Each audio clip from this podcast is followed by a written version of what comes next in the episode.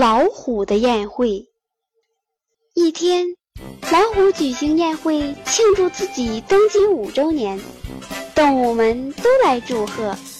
酒足饭饱之后，老虎打了一个哈欠，一股恶臭从嘴里传了出来，大家都捂住了鼻子。老虎大王很不高兴，于是板着脸问狗熊：“你为什么捂着鼻子？”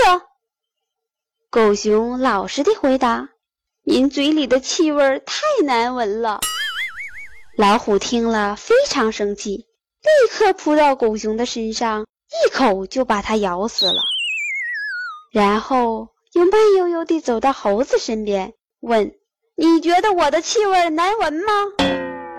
猴子吓得腿直打哆嗦，连忙说：“我我不觉得难闻，我觉得……”